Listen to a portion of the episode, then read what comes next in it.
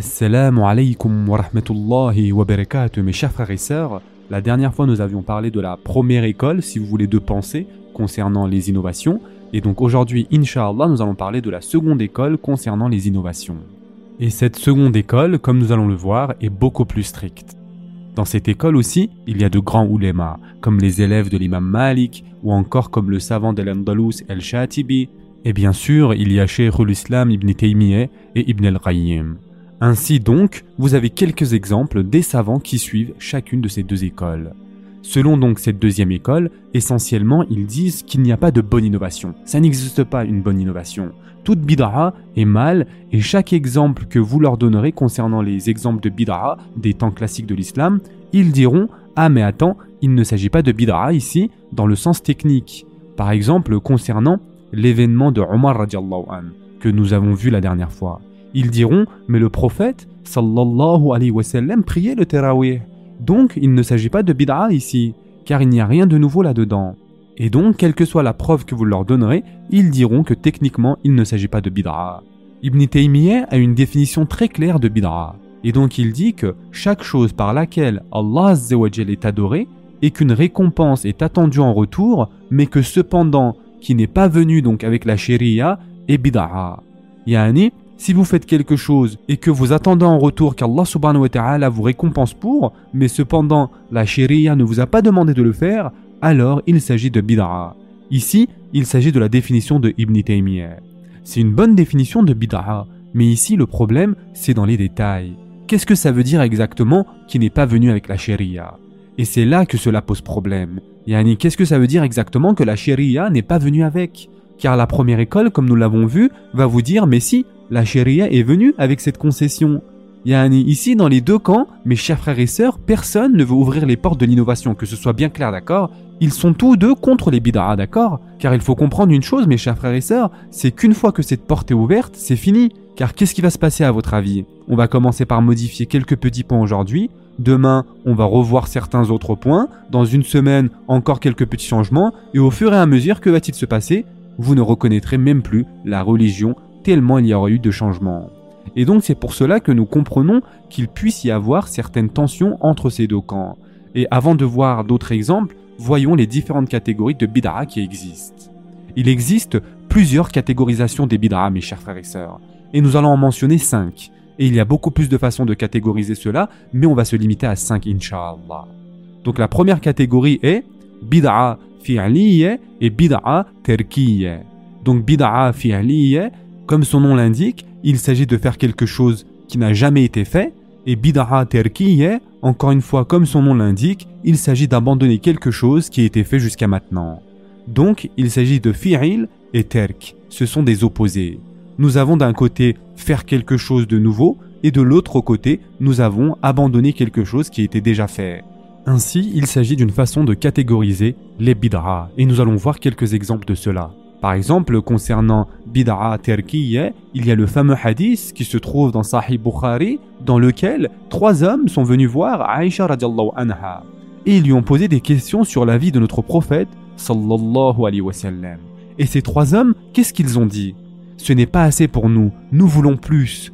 Il y a ils ont dit c'est pas assez strict pour nous, la vie que menait le prophète sallallahu alayhi wa sallam.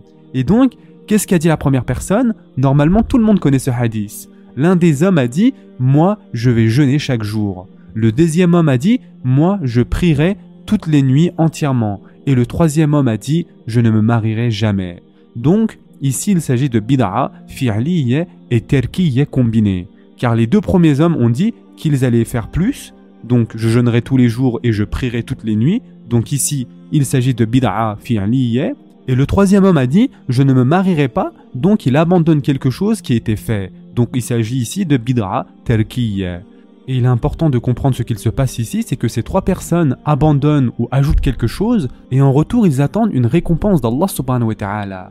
Donc ils se disent, je laisse tomber une chose pour Allah subhanahu wa ta'ala, et en retour, je veux qu'Allah me récompense, donc il s'agit de bid'a terkiya. Voyons maintenant la deuxième façon de catégoriser cela. Donc il s'agit de bid'a ihtiqadiyya et de bid'a amaliyya c'est-à-dire de bid'a, de quoi? De aqide et de bid'a, des actions, amal. Concernant le bid'a d'aqidah, de notre perspective en tant que musulmans sunnis, tout groupe de musulmans non sunnis est coupable de bid'a d'aqidah, d'accord? Par exemple, nier le qadr, c'est-à-dire le destin ou la prédestinée, il s'agit de bid'a d'aqidah. Nier la sunna, encore une fois, il s'agit de bid'a d'aqidah.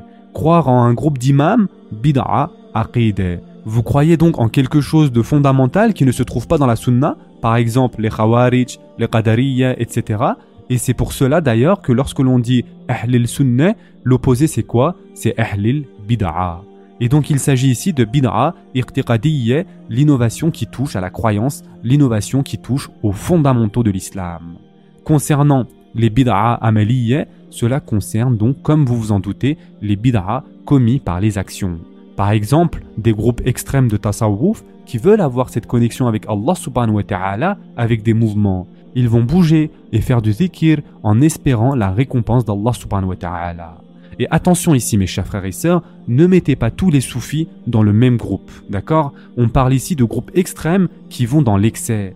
La majorité des groupes de tasawwuf n'aiment pas cela eux non plus. Yani, ils font leur zikir en silence, chacun dans son coin, et il n'y a pas de problème avec cela.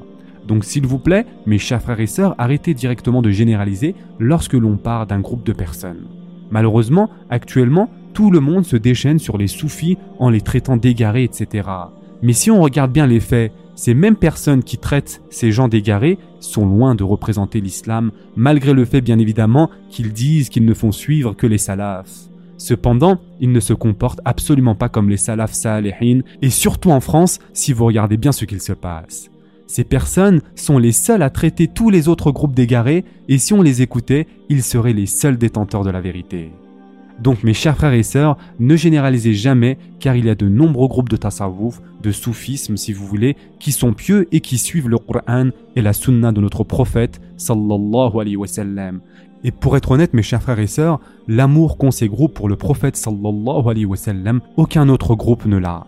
Yani mes chers frères et sœurs, il y a de centaines de groupes de soufis et donc ne généralisons pas, car la majorité de ces groupes désapprouvent totalement ce que font ces groupes extrêmes. Et malheureusement, ce n'est pas bien de nos jours, les gens envoient des vidéos de ces chers soufis faisant du zikir en groupe, etc. Et ils se moquent de tout cela. Ce n'est pas bon mes chers frères et sœurs, en tant que musulmans surtout, de faire en sorte que ces vidéos deviennent virales, ce n'est pas digne de nous. Se moquer des gens n'a pas de place dans notre religion. On a bien évidemment le droit d'avertir les gens, mais nous n'avons pas le droit de nous moquer, mes chers frères et sœurs. Il y a donc une limite à ne pas franchir, inshallah. Nous avons le droit de désapprouver cela, nous avons le droit de dire qu'aucun des sahaba ne se regroupait et sautait dans les mosquées en faisant du zikir, et encore une fois mes chers frères et sœurs, ce sont des groupes extrêmes de soufis, il ne s'agit pas de la majorité des cercles de tasawwuf, d'accord? Il faut insister énormément là-dessus car à chaque fois c'est la même chose, les soufis sont dangereux, regardez ce qu'ils font, etc. Non mes chers frères et sœurs, ces vidéos ne sont pas représentatives de la majorité des cercles de tasawwuf. Et d'ailleurs, l'imam Malik, lorsqu'il a entendu que justement des gens se regroupaient en cercle et sautaient en même temps qu'ils faisaient du zikir, l'imam Malik était choqué bien sûr. Et quelle était sa réaction? Il a demandé Est-ce que ces personnes sont fous? Yani, il était sincère. Yani, sincèrement, il s'est demandé si ces personnes étaient saines d'esprit car il ne pouvait pas comprendre ce qu'il se passait, comment des adultes sains d'esprit pouvaient faire ce genre de choses. Donc voilà, tout ça pour dire que lorsqu'il s'agit d'action, il s'agit de bid'a amaliyya. Et on va s'arrêter ici pour aujourd'hui. La prochaine fois, nous verrons, inshallah, les trois autres catégorisations de bid'a. En attendant, prenez soin de vous mes chers frères et sœurs, et à très prochainement, inshallah.